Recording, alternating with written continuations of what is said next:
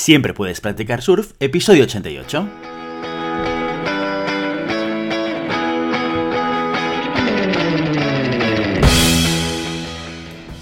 Bienvenido y bienvenida a Siempre puedes practicar surf, el podcast diario sobre recursos humanos. Este podcast está pensado para profesionales de recursos humanos, gerentes o jefes de equipo y podrás encontrar técnicas, consejos, ideas, conceptos y noticias sobre la gestión de personas, eso sí, con un enfoque práctico y aplicable. Hoy episodio 88 del martes 28 de septiembre del 2021, programa que vamos a dedicar a las noticias de la semana. Pero antes dejadme que os recuerde que podéis encontrar más contenido en nuestro blog e información sobre nuestros servicios en nuestra web, globalhumancon.com. Desde ahí os podréis apuntar a nuestra newsletter para no perderos nuestros webinars, streamings y todo el contenido y actividades que organizamos desde la consultoría Global Human Consultants. Como cada martes, hoy dedicamos el programa a la actualidad, cada viernes recopilamos las noticias más relevantes de la semana pasada para que tengáis la oportunidad, a través de este podcast, de estar al día de lo que pasa en el sector de la gestión de personas. Empezamos. La primera noticia la encontramos en el Observatorio de Recursos Humanos y dice lo siguiente. El primer mandamiento de la adaptación no se puede aprender sin cambiar. Esta semana el Observatorio de Recursos Humanos celebró un webinar titulado ¿Cómo son las organizaciones que aprenden, perduran y prosperan en la sociedad digital post-pandemia? En él, Eleodoro Ventocilla, autor del libro La creación de los mundos, y Paul Rosillón, director ejecutivo de ADN Corporativo en Venezuela, dedicaron la sesión a la comprensión del nuevo contexto en el que nos encontramos, pues es esencial para poder diseñar oportunidades, capacidades y estrategias de desarrollo efectivas. Y es que, según los ponentes, para el año 2030 pasaremos de ser la sociedad digital a ser la sociedad cuántica, donde todo volverá a cambiar y habrá nuevas leyes económicas, nuevos estatus sociales, nuevas ideas de mercado y mucha más competencia. Durante el webinar, los ponentes dejaron clara su opinión. Vamos a necesitar ser mucho más ágiles de lo que ya somos ahora. A su juicio, las condiciones para que una organización sobreviva en esa futura sociedad cuántica pasan por lo siguiente. 1. No se puede aprender sin cambiar. 2. Las organizaciones deben rehacer sus normas y adaptarse a lo que vendrá. 3. Hay que ser resilientes. 4. Hay que innovar en procesos, productos, servicios y experiencias. Y 5. Desarrollar una fuerte responsabilidad social para tener el respaldo de la población. Bueno, pues si nos parecía que ya rápido, ya empiezan a llegarnos predicciones de un cambio inminente. Que 2030, pues esto es dentro de nada. Bueno, yo prefiero no sacar la bola de cristal, que normalmente no funciona, pero lo que sí que está claro es que el tiempo no va a traer un mundo más estable. Nuestra segunda noticia de este martes la encontramos nada más y nada menos que en el boletín de la Harvard Business School. En este boletín encontramos un artículo que habla del cómo los algoritmos de las herramientas de reclutamiento dejan fuera a millones de candidatos.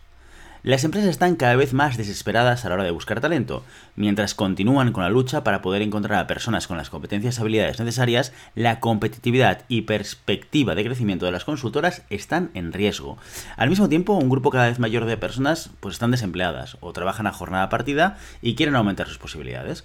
Y sin embargo, este grupo permanece oculto para la mayoría de empresas. Esas empresas que se están volviendo locas buscando. ¿Qué está sucediendo? Bueno, un reciente estudio de la Harvard Business Review ha descubierto que el algoritmo que usan las propias empresas en sus ATS están dejando fuera de juego a millones de candidatos. En el estudio se encuestaron a más de 8.000 trabajadores ocultos y a más de 2.250 ejecutivos de Estados Unidos, del Reino Unido y de Alemania. Y tras analizar los resultados, se reveló que desde hace mucho tiempo las prácticas de gestión generalizadas contribuyen significativamente a restringir a candidatos que las propias empresas considerarían para asumir sus vacantes. Este fenómeno crea un grupo de candidatos ocultos. Uno de los principales causantes de esta problemática son los ATS o los RMS. El estudio indica que el 90% de las organizaciones utilizan este tipo de software. Sin embargo, el hecho de que estén diseñados para maximizar la eficiencia de los procesos de reclutamiento puede ser una vara de doble filo. Tal y como indica el estudio, los algoritmos que utilizan estos programas excluyen de la lista a candidatos viables cuyos currículums pues, no coinciden con los criterios exactos establecidos y que realmente sí que podrían desempeñar el trabajo con un alto nivel de eficacia. Ahora nos dirigimos a Recursos Humanos Digital con un proyecto muy original.